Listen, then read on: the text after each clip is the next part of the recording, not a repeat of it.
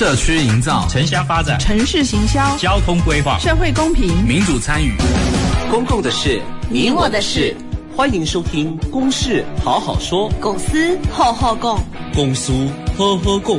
本节目由高雄广播电台与国立中山大学公共事务管理研究所合作直播。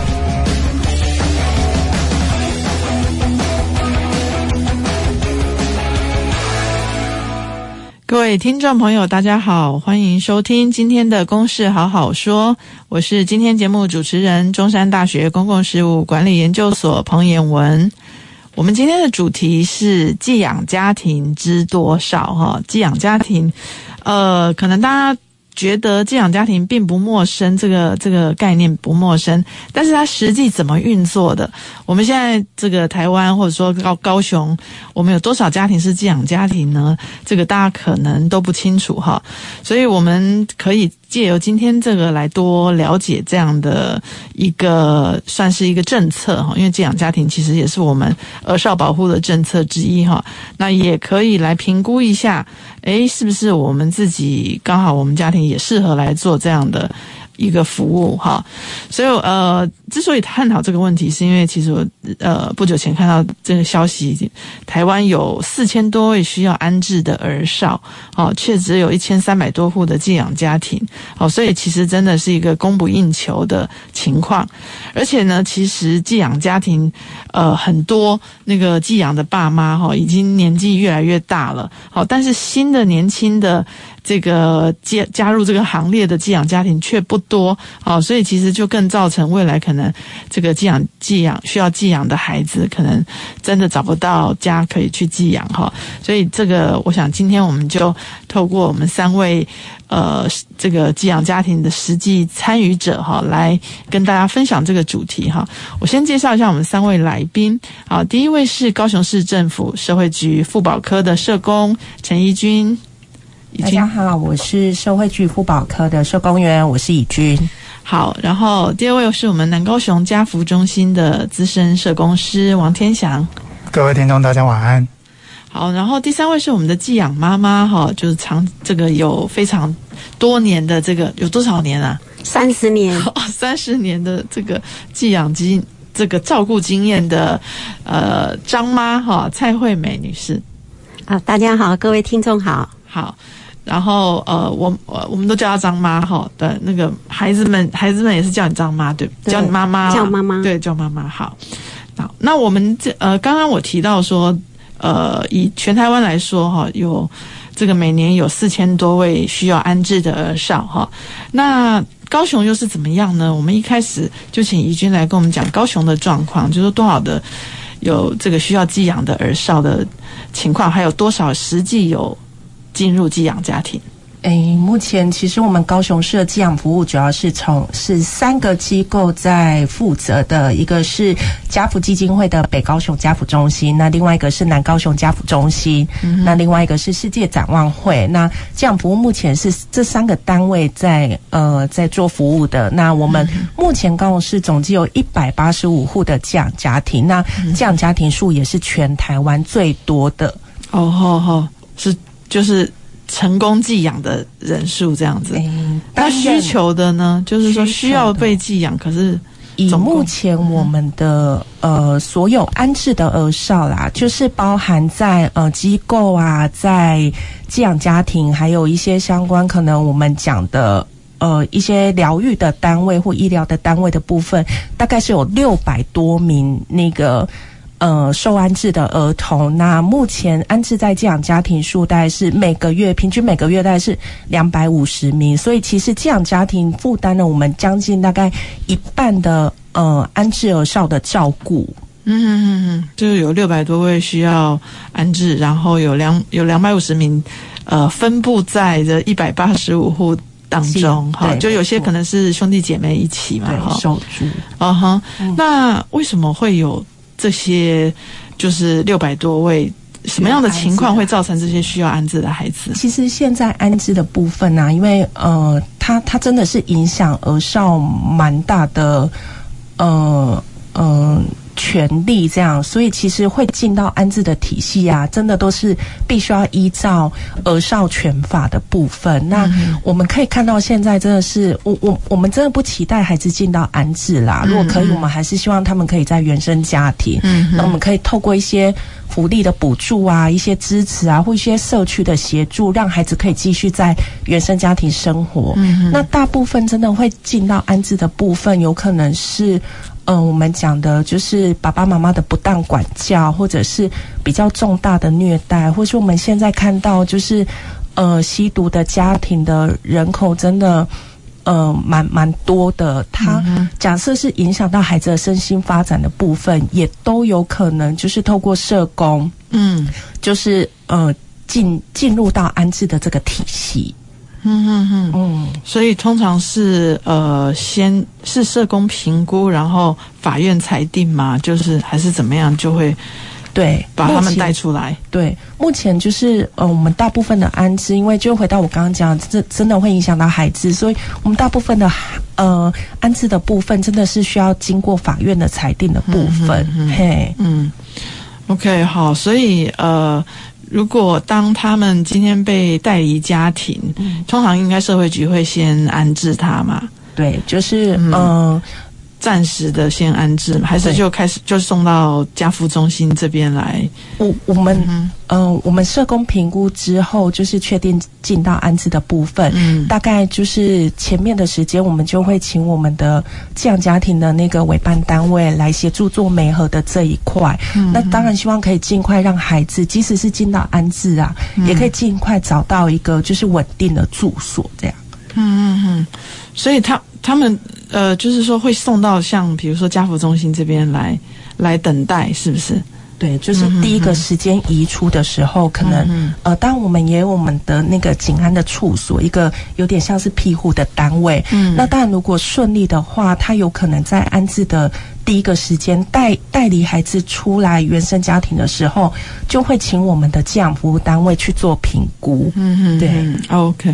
因为其实安置的这个部分，我们真的会觉得它是跟时间赛跑啦，就是、嗯、呃，如果有。太冗长的那个阶段，有可能也会影响孩子身心的部分。嗯嗯嗯，好，那如果进到这个，比如说到委托单位，就像家福中心，你们你们会怎么去评估这个孩子要送到哪个家庭呢？你们你们你们手上有多少家庭可以让你们来来选？呃，我们目前呃，我们中心负责的寄养家庭总共有六十九户。哦，对，那。通常我们如果接第一时间接到家访中心的转介的资料过来之后，嗯、我们会先电话联系转介的社工，嗯，那了解一下孩子他安置的原因，嗯，那孩子目前的安全状况，嗯哼，然后孩子的一些特质，嗯，那如果是如果就是时程上面允许的话，我们其实会安排社工直接到到看孩子目前的处所去。跟孩子做做评估的工作，嗯，包含去了解孩子他的身心特质，嗯，他的发展状况，嗯，然后甚至是比较大的孩子，我们会直接问他说他对于寄养寄养家庭的理解，哦，然后甚至是他对于寄养家庭有没有什么期待，嗯嗯，那我们依照这些了解的状况，回过头来再去跟我们的呃寄养家庭去说明孩子的这些。状态，我们评估的结果，嗯，他去媒合适合孩子的寄养家庭这样子，嗯嗯嗯，是。所以你们，您刚说你手上有六十九户嘛，哈，但是应该他们手上都有已经有在照顾了孩子了，是不是？哎，不一定。我们目前、哦、呃大概呃四十几户到五十户左右是目前有持续在照顾孩子的。哦，那我们会保留有一些呃我们称为喘息家庭，哦，也就是说。当这些有在照顾孩子的家庭，他们临时有事情，嗯、哼。或是照顾负荷有比较重的时候，嗯、哼。我们其实会期待这些喘息家庭可以协助短期的、嗯、短期的照顾，哦，让这些家庭可以喘一口气，这样子。哦，所以所以有些家庭是自我定位为我是喘息而已。呃，或者是说，或者是说，他刚结束长期的安置，然后刚刚好有一段空窗期，嗯嗯嗯，对，可以协助短期的协助。哦，是。那通常安置一个孩子要他不应该就是说他寄养会要寄多久啊？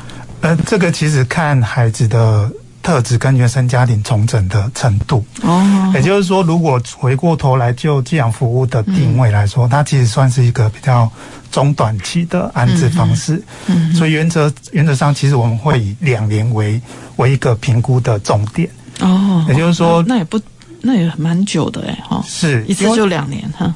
嗯、呃，但是我们每一年每一年会去会去检讨跟。跟讨论，嗯哼，呃，儿保社工他在家庭重整这这个部分的、嗯、的的成效，哦，然后去讨论说这个孩子他后续的处遇方向应该要往哪边去走，嗯嗯，对，每一年每一年逐年去做检讨了，哦，是。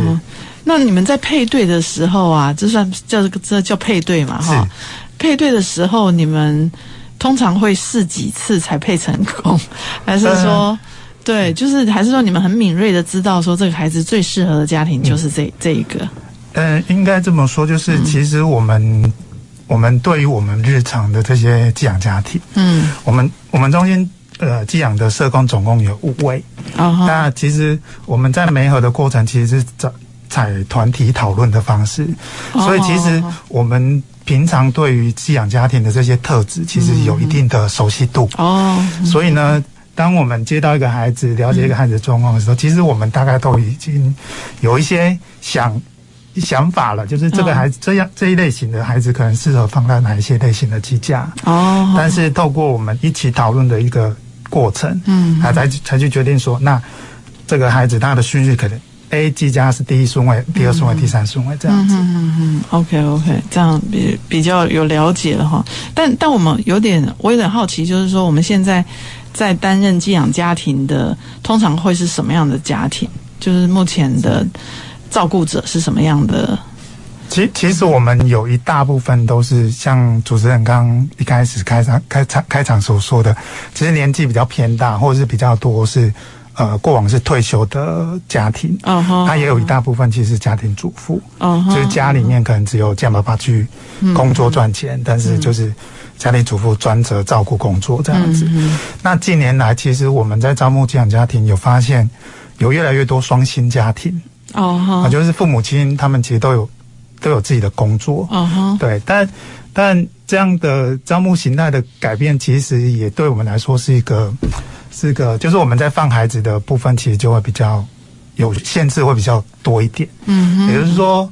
因为这些家庭他们自己有额外的工作，所以像比如说我们有一些需要安置的 baby，嗯，或者是像学龄前的孩子，他们需要做一些疗愈，哦，就是有些发展迟缓的孩子，他需要做一些复健课程，哦，那这些家庭可能在照顾上就会比较限受受限，限制就没办法带他去一直在带去疗早疗哈。但是其实这类家庭他还是有他的优势，就是他也是其实一种。一种新的家庭形态嘛，它也是一种家庭形态。嗯，那呃，其实对我们孩子来说，它还是一种不一样的家庭生活的体体验呐。嗯，比如说这些孩子可能他原生家庭，他父母亲也是需要上班，嗯哼，也是需要外出工作，嗯，所以反而是某一些孩子可能年纪比较大，他如果如果可以进到这种双薪家庭来做生活的话，其实反而是。他之后回到原家的时候，他可以去理解父母亲为什么为什么忙于工作这些事情。哦，对，我觉得都是各有好处啦。嗯嗯嗯，对，嗯，那怡君，我们高雄市政府这边对于寄养家庭的这个是不是有有一些规定？是不是谁？就是说，哪些条件、哪些资格才能当寄养家庭？其实，呃，就是回到我刚刚讲的，目前我们就是做寄养服务的有三个单位。那、嗯、呃，主要在评估寄养家庭资格，就是其实我们要申请担任寄养家庭，它它会是一个蛮长期的时间，包含你提出相关的申请的文件。嗯，那我们的寄养服务单位，他可能会到你们家去做访视，嗯、除了确定呃经济状况之外，还有居住的状况，因为未来这些儿少都要进到家庭里面生活的，至少需要有足够的生活空间，甚至是安全的生活空间。嗯，这些都是寄养服务单位他们会去做评估的。哦，那再就是回到刚刚讲的，嗯、其实，呃，我我们也可以发现，我们现在的那个降儿少的特殊需求真的越来越高，他们有可能需要早疗，需要复健，甚至有很多是需要医疗的。那现现在，当你想要成为寄养家庭的时候，嗯，你能不能有这样子的想法？就是你未来是需要带着这个孩子一起成长，一起进步，而且其实不只是孩子需要疗愈，这样爸妈他们同时也需要学习的，这些都是寄养服务端他们需要去评估的。寄养服务端就是指的是我们的就是这个家福中心，对家福中心跟世界展望会这样子哦，对，所以你们也是要担负这个呃，不管是在筛选上，还有要担负教育这些寄养家庭的责任。是，其实我们也也也一直在提醒我们的寄家系，嗯，孩子进来确实会有很多不同的问题跟面向，嗯，那当然不可能一个家庭他可以完全理了解所有的。的层面，那就是我们就是跟着，反而是跟着孩子的步调，我们一步一步带着孩子往前走，嗯，而不是孩子来配合寄养家庭这样子，嗯嗯嗯，对。那刚刚在讲到这些资格的时候，没有没有特别提到，比如说他需不需要自己有讲养过孩子，就是自己就是才有教养经验，需要吗？哎，这个部分我可以补充一下，就是其实我们现在对寄养家庭的条件有一个有一些既定的基本条件，就是比如说第一个是他必须年满二十五岁以上，嗯那你今天不管是单身、单亲或是双亲都可以来申请。哦，单身对也可以，所以他其实没有一定说你一定要有育有育儿经验。哦。对，然后第二个部分就是教育程度在国中以上，嗯哼，对，然后第三个部分就是像刚怡君所说的，你的家庭经济条件要有一定的基础，至少稳定，有稳定的收入，嗯，然后有充足的环境，嗯嗯，然后另外就是要素行的部分要没有犯罪记录，嗯嗯，哦对，当然的，是是是，那这个是基本的条件，然后你具备这样的基本的条件的时候，你就可以来跟我们提出申请，哦，来做后续的程序，这样子，OK。所以现在每年有多少家庭来跟你们申请啊？其实很少，不多，很少。就是说，其实我们像你们有你们有很努力宣传吗？有很努力宣传，但是呃，就是回到刚刚也有说，就是我觉得现在有可能是经济跟工作的形态啦。嗯、如果当你今天是双薪家庭的时候，就是呃要来做这样子的社会服务，我觉得也需要家庭共同的共识，嗯，就是你才有办法成为寄养家庭。嗯、特别是他真的要需要负担未来就是教养我们安置而少这么大的责任。这样、嗯、对啊，不过其实我们也可以看到，但前两年疫情，所以呃，那个申请的部分，还有我们在教育的部分，有时候真的受疫情影响。不过今年也真的是因为就是有点嗯呃，呃，疫情也已经回温了，那开始透过一些宣宣导、宣传，或是我们大型的活动。嗯，目前今年我们就是呃，进到我们新进寄养家庭的部分，也有大概将近十五户。你说受疫情影响是指增加还是减少啊？减少。哦，减少疫情反而会减少，我还以为疫情会增加一些。因为他可能也不容易宣传，或者是其实我们也都会透过办大型的那一些活动，哦，真的是去让社区的民众了解到寄养服务是什么。因为可能对大家来讲，这是一个就是比较模糊的概念。可是像家福他们其实今年度就有办一个儿保的活动，就是受透过可能社区的像嗯、呃、我们的园游会，嗯，对那些闯关活动，让社区居民真的。知道什么叫儿童保护，然后寄养家庭怎么样跟儿童保护是就是成为资源跟呃是共同的环节这样。嗯，OK，好，那我们这个休息之前先来听听张妈。张妈，你刚刚说你已经三十年的寄养经验嘛？你们一开始是为什么会想到要成？当寄养家庭的什么因缘？呃，我一开始是因为我我妹妹她是寄养家庭哦，啊、呃，她我观察过寄养的孩子在家里面，呃，其实经过征我家人的一些征求他们的同意，嗯，我才。参加这个寄养的一些所有的一些，比如说去申请啦，然后上课啦，嗯、审查啦，嗯、然后通过，我才成为正式的寄养家庭。哦，所以所以那你你妹妹又是？就是她是听到宣传啊，或是什么？对对对对，知道的才知道的哦。嗯、所以大部分寄养家庭可能就是因为你身边或你家里有人，嗨，是寄养家庭，你你才想才知道说，哎，其实没有那么难嘛，是不是？对但是最主要是要家人同呃就同意，嗯，因为他一来的话，孩子安置了以后，他就是我们家里面的一份子，嗯，来了就是爸爸妈妈哈，嗯，哥哥姐姐弟弟妹妹，嗯，就是像一家人一样生活在一起，嗯，所以最主要是要是家人的支持，嗯嗯嗯，哎，所以他们也要就改口就对了，通常寄养家庭都要就要改叫爸爸妈妈这样吗？还是可以？都可以，都让他们他愿意怎么叫都可以。哦，好好，OK OK，那通常要给他。他自己的房间嘛，是不是？还是不一定？其实我们会看孩子的年龄层跟需求哦，所以有些孩子他会主动说他想要自己的房间，嗯，所以这个也会放在我们美和寄养家庭的考虑之一。哦，OK，好，那我们先休息一下哈，待会我们继续来谈。我觉得大家可以多了解我们张妈的这个经验啊。休息一下，回到公司好好说。走进时光隧道。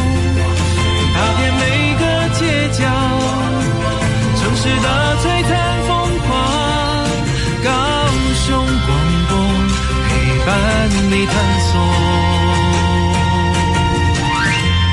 FM 九四点三。全民共享普发现金六千元，新生儿也能领。一百一十二年十月一日至十二月三十一日，在国内出生的国民。只要领有出生证明，且生母或生父符合领取资格，就能领。请于一百一十三年一月三十一日前至邮局临柜领取哦。同时，请提高警觉，小心诈骗。详细资讯请搜寻六千官网或洽客服专线一九八八。全民共享普发现金，财政部关心您。新闻快报：疾管署表示，长病毒已经进入流行季，请家中有五岁以下幼儿的家长特别注意。老公，你听到没？新闻说哦，说特别是家中有感染肠病毒的幼儿，出现嗜睡、手脚无力、持续呕吐、抽搐等重症前兆病征，要迅速送医治疗。哎，那你刚回来有没有先洗手？如果没有，我可是不准你抱 baby 哦。是，老婆大人。预防肠病毒，赢在勤洗手。以上广告由疾病管制署提供。高雄广播电台的听众朋友，大家好，我是高雄市政府警察局局长倪延田。酒后驾车是违法行为，危害自身和他人生命财产安全，造成无法挽回的悲剧。提醒您，并请向身旁亲友宣导：前往聚餐，请事先指定驾驶，或多加利用代驾自行车或代驾服务，不可图一时侥幸喝酒驾。高雄市政府警察局。祝您行车平安。公共的事，你我的事。您现在所收听的是高雄广播电台与国立中山大学公共事务管理研究所合作制播的《公事好好说》。欢迎回到《公事好好说》。好，我们今天谈的主题是寄养家庭。哈，那我是中山大学公共事务管理研究所彭渰雯。我们今天邀请的三位来宾是高雄市社会局妇保科的社工员陈怡君，还有南高雄家扶中心。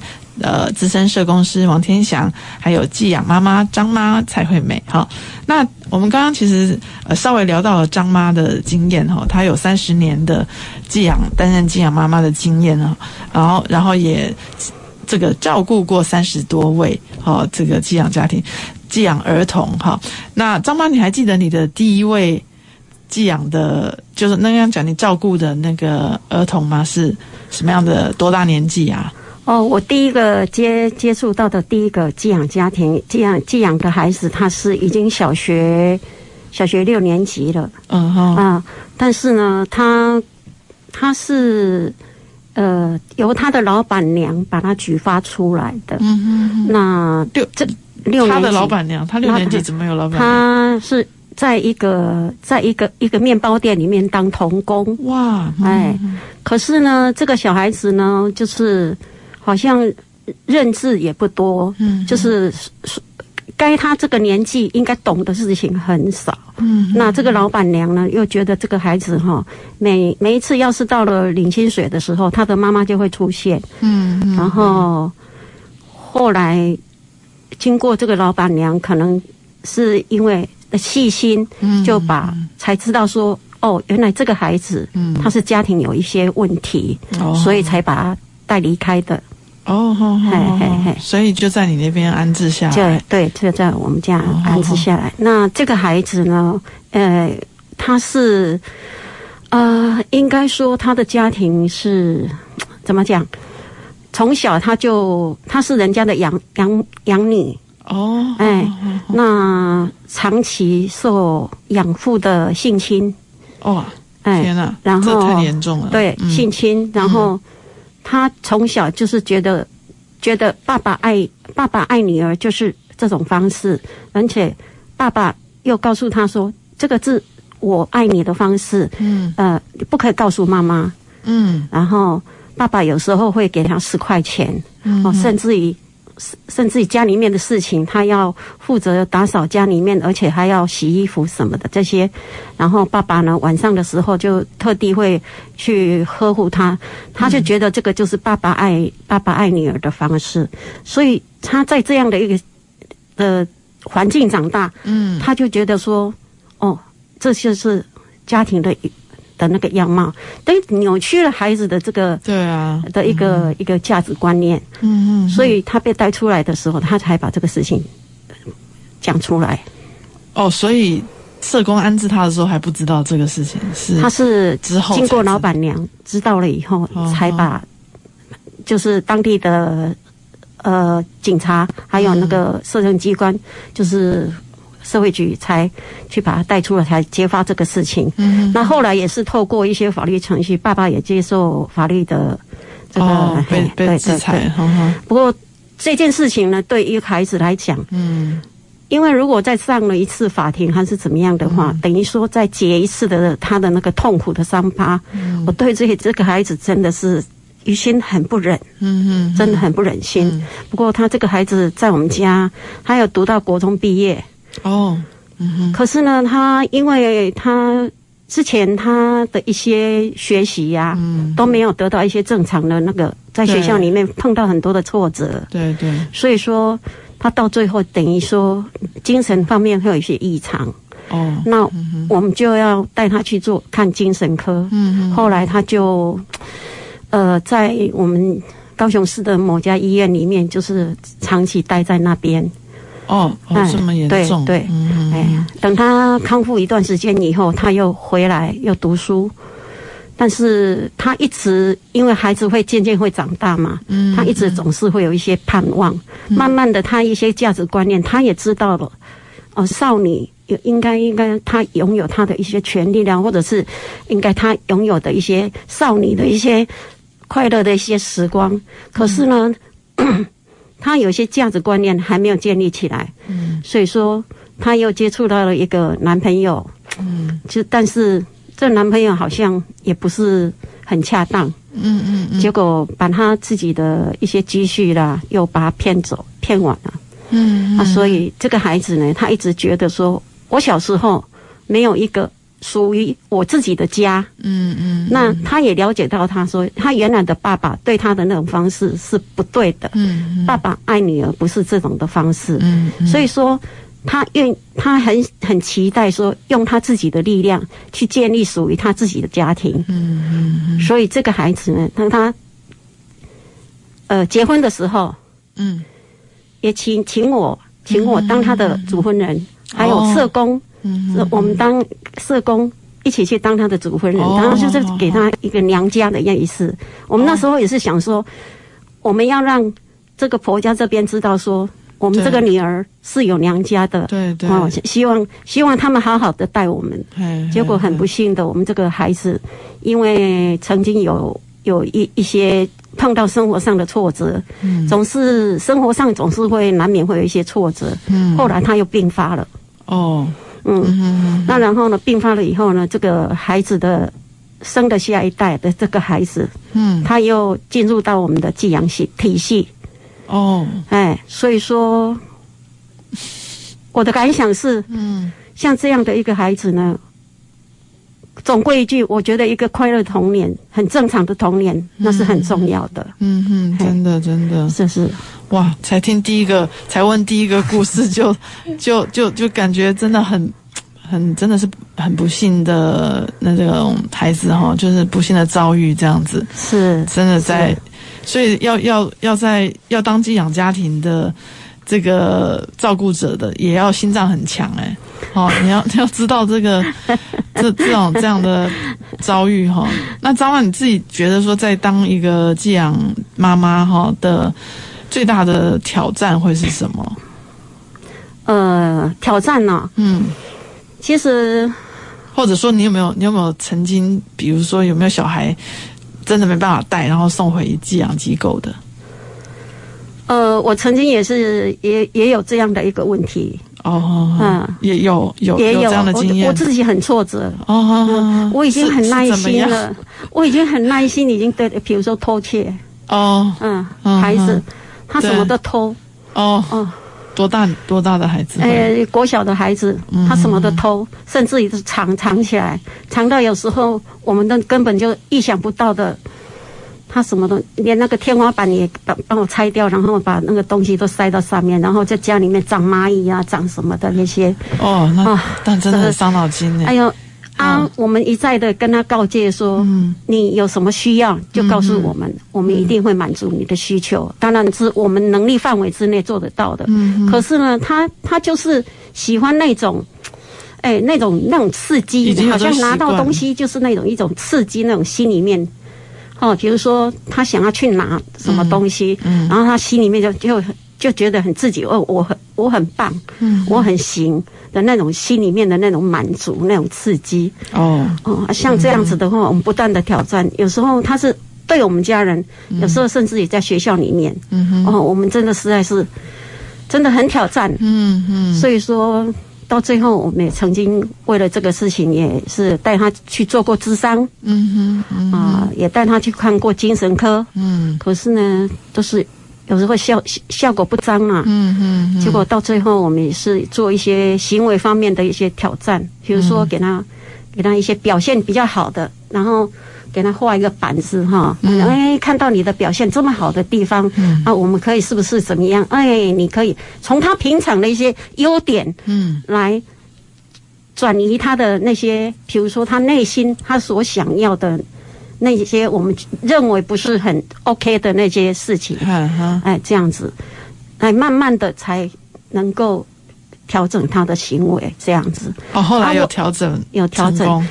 啊，对，本来我们是要想要放弃的，对对，我还以为是送回去了，没有。可是可是我们又会觉得说，我又把问题丢给别人了，哦，哈哈哈，所以说就只好耐心以对了。哇，那真的不容易耶，好好，这样花这样花了多久？后来他在你那边待了多久？嗯，他大概待了两三年，其实可以看到这个孩子。哈，他的真的这就是改变的这个过程。哦，哎，对。啊，当然我们也是很感谢家福中心的这个社工老师啊，嗯嗯，他在这个过程当中都是陪伴着我们，嗯嗯，就是说不断的鼓励，甚至于来安抚这个小孩子的一些情绪，嗯。啊，找我一些资源让他去，我们我们去给他做智商，然后医疗单位呢，就是说。呃，给他一些药，稍微能够让他情绪平稳一点，嗯啊，这样子正常的跟我们一起生活。嗯，那我我能做到的就是说，多去发现他的优点在哪里，多鼓励他，啊，这样子让这个孩子更有信心，发现他自己的优点在哪里。嗯，这样子我们就可以克服这样的一些平啊。当然，有时候我们还要透过一些联谊呀。有时候把我的问题讲出来啦，哦，那我们的寄养家庭，大家姐妹呢，大家可以互相鼓励，嗯啊，还有我们的社，每年我们都一定要回去上课程，嗯哦，这样子，其实这些都是我们担任寄养家庭的一种一种力量，支持我们的一种力量，是蛮重要的，对对对对，这对。自己当寄养家庭的妈，就寄养妈妈跟自己教自己的孩子有没有差别啊？对，我们要平等的心去对待，哈，嗨啊，但是差别难免是有吧。嗯哼，我我我我坦白讲一句话，差别是难免是有。比如说我自己的孩子，嗯，我自己的孩子，那时候我就就会说：“妈妈，你为什么要那么辛苦？嗯嗯，你带我们已经很辛苦了，你为什么要那？那那我就会鼓励他们啊。那妈妈，你看我们还有这个力量去关心这样的一个孩子，他的连爸爸妈妈。都没有办法照顾他们。那我们家里面，我们刚好就是有鱼嘛，啊，哦、有这个是可以可以做这样的事情，这样子。嗯，嗯那以后呢，他们还是跟你们一起同学，都是一起读书，一起在社会上工作，你们以后都会碰到面的。嗯，这说是那有缘有可能。那所以说，我们现在如果好好的带他，嗯、也许他。将来也是一个很棒的一个社会上的一个人士，这样子。嗯、我们只不过是他生命中的一个过客，我们好好的对待他，一定他也是一个很棒的这样子。嗯嗯。那当然，我自己的孩子是比较大一点了，嗯、听得懂他就懂，听不懂的话，嗯、也许他慢慢会体会到。嗯嗯。我我的想象是说，会不会自己孩子？如果就是像你刚刚讲那个，如果偷东西就打下去啊。但是如果是寄养家庭的，会不会比较不好意思管教？会会有这种问？会不会有这个？还是说就是平等的管教方式？就是一样的管教方式。小手心有时候打下去难免了，嗯哈，小手心打下去，就是最起码也是可以让他知道说，我对他这个行为，嗯，真的是，真的是不认同，也我也。必须要教他情绪，对。可是，可是你可以怎么做？是跟我们跟原生家长不一样的地方。嗯嗯。哦，我们原生家长也许他打他一下就不知道是怎么样了。嗯。可是我们会告诉他，你可以怎么办？嗯嗯。啊，你说告诉这个告诉告诉这个孩子寄养的孩子，你拿了这个东西。你可以告诉我啊，我可以满足你啊。哦啊哦，就要多一点解释，就多多一点解释这样子哈，多一点耐心，嗨嗨嗨，对，感觉真的。不过有时候对自己原生小孩就已经很没耐心了哈，所以真的要要要来做这个寄养寄养爸妈，真的心里要有准备哈。虽然我刚刚没有提到的是说，呃，有有些人会提会会会说这个寄养。家庭的这个所谓安置费嘛，哈，我知道会每位孩子是也不是呃，也不能说不少了哈，两万五到三万二，但是这个安置费好像是。要包括他所有的食衣住行的花费嘛？其实我们现在安置费是依据那个最低生活费的标准来做调升的。嗯、那其实我们的寄养安置费那个主要重点会是放在你要养育孩子的那个过程当中的支出，嗯、可能包含孩子一些什么生活费用啊、食衣住行，甚至是娱乐。有的时候像孩子的你说呃什么缴交班费，或者是孩子校外教学的费用，嗯、那些都包含在。寄养安置费用里面的，嗯、对，所以它，嗯、呃，它比较不像是我们所讲的什么工作收入或薪资的来源。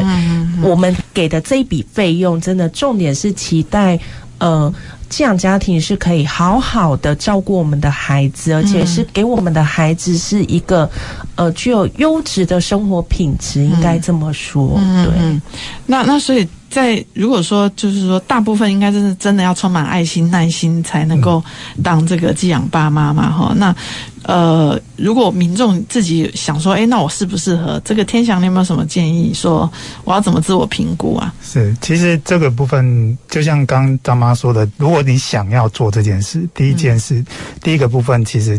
要先跟家里人讨论，嗯，就是说寄养服务这件事，它其实是全家人的事情，嗯，比如说一个孩子，多了一个家人，是一个孩子进到一个家庭，那势必会对家庭造成一些冲击跟影响，嗯，所以。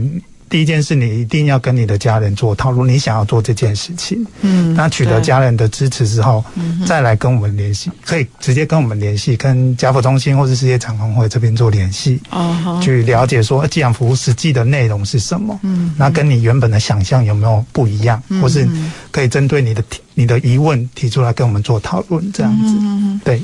那你们有没有就是你们的筛选有没有有没有？就是说来来申请来担任，后来担任一阵子被你们拒绝的，就是说做的不好的。呃、通通常哈，我们呃在筛选的过程，其实就会去去把比较不不，我们觉得现阶段可能不适合的寄养的家庭，嗯，做做劝退。应该是这么说，就是说，我们可能会跟他说，现阶段他们家里可能面临到什么样的状况，然后我们评估是，如果进到寄养家庭、寄养服务，可能会对他造成什么样的影响，所以可能现阶段可能不太适合。那 maybe 也许过了几年之后，嗯，家里状况稳定多了，嗯，他再他他再来做申请，还是有可能加入。那是什么样的状况？你们会觉得是不适合？通通常就是家庭变动性太高，比如说刚结婚不久，或者是刚生跟有有新的家庭成员，比如说生、啊哦、自己也刚生，对，或者是有一些家庭上面的呃互动上面的问题啦，嗯、或是家庭支持不够。嗯就是家庭的成员还对这件事还没有讨论充分，嗯嗯，对，都其实都会都会是我们评估的重点之一。哦，所以你们的拒绝率也也算高吗？还是拒绝率哦？嗯、其实我们会秉持着一个呃辅导的的角度，嗯，比如说当我们觉得哎他还是有呃成为寄养家庭的潜力的时候，嗯嗯，其实我们。会会比较站在辅导的部分去后续的去加强他们的能力了。嗯，对，OK，所以也就是说，如果呃他照照顾孩子照顾的好不好，嗯、这个你们也要评估嘛。是当然，如果如果照顾的不好，也是要辅导他。对，或者甚至是不是会有，就是说会把孩子带回来吗？有这种情况？呃，确实，我们其实嗯、呃，我们最重要还是孩子能够获得比较稳定跟。跟安全的照顾，嗯，然后如果说孩子真的在寄家的照顾状况没有那么的理想的话，其实我们就会直接跟寄家去讨论说，嗯，那孩子是不是就做转换的的的部分这样子？哦、对，还是回过头来会以孩子的需求为主要的考量。嗯，嗯对，因为因为总不能也发生说孩子在寄家如果也遭到是都是家暴或什么的情况嘛？你是不是？有这种情况，其实应该是说，现在对于那个儿少的权利，嗯、呃，不管是在台湾，甚至在在国际都是非常的重视的。嗯、那我们其实不会因为孩子就是移出来，就是进到安置体系，嗯，就是他的照顾的品质就会下降。就是像我们现在其实蛮重要的，会是优化我们的照顾的品质，包含寄养家庭的辅导跟他的在职训练，跟刚刚可能我们。呃，主持人也有讲，就是呃，可能对自己的孩子跟对现在的孩子的照顾的那个方式有没有什么不一样？嗯、这都是我们现在其实我们很提倡正向教养的这一个部分。嗯、我们怎么样透过引导、辅导，嗯、或者是呃。教育的那个方式，去让孩子了解，就是我们现在呃对他做的事情，包含他在安置这一个体系，就是我们都期待他可以知道他自己的权利。嗯，所以现在要当寄养家庭的，也要与时俱进，没错，也不能以前的打骂教育了，是，对，所以要越来越民主。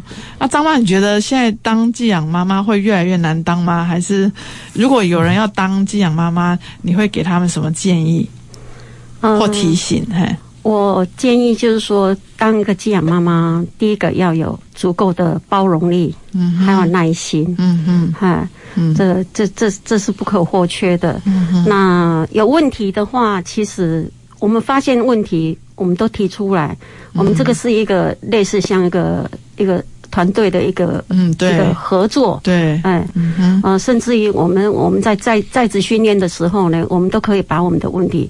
随时我们可以跟社工反映，嗯，那都是我们的支持系统。OK OK，所以也不用太担心啊，不用太担心。嗯嗯，好，天祥，嗯呃。其实就正如张妈说的，其实我们每一个孩子都会配一个社工，嗯，嗯，所以这个社这个社工其实就会跟我们这个寄养家庭一起来合作。哦，就如果说他在照顾的过程面临到任何的问题，嗯，其实都可以跟这个社工做讨论跟商量。哦，好好，对，当真不错，比比当真的爸妈还好诶，有一个后援来随时当你的顾问，这样哈，是。好，那我们今天大概了解了这寄养家庭的这个概况哈，其实也会呼吁说，哎，如果您的那个家里行有余力啊，好有适合的空间呐，真的可以来多多加入我们寄养家庭的行列哈，让这些呃可能呃不是很幸运的这些儿少有一个重新体会家庭温暖的机会。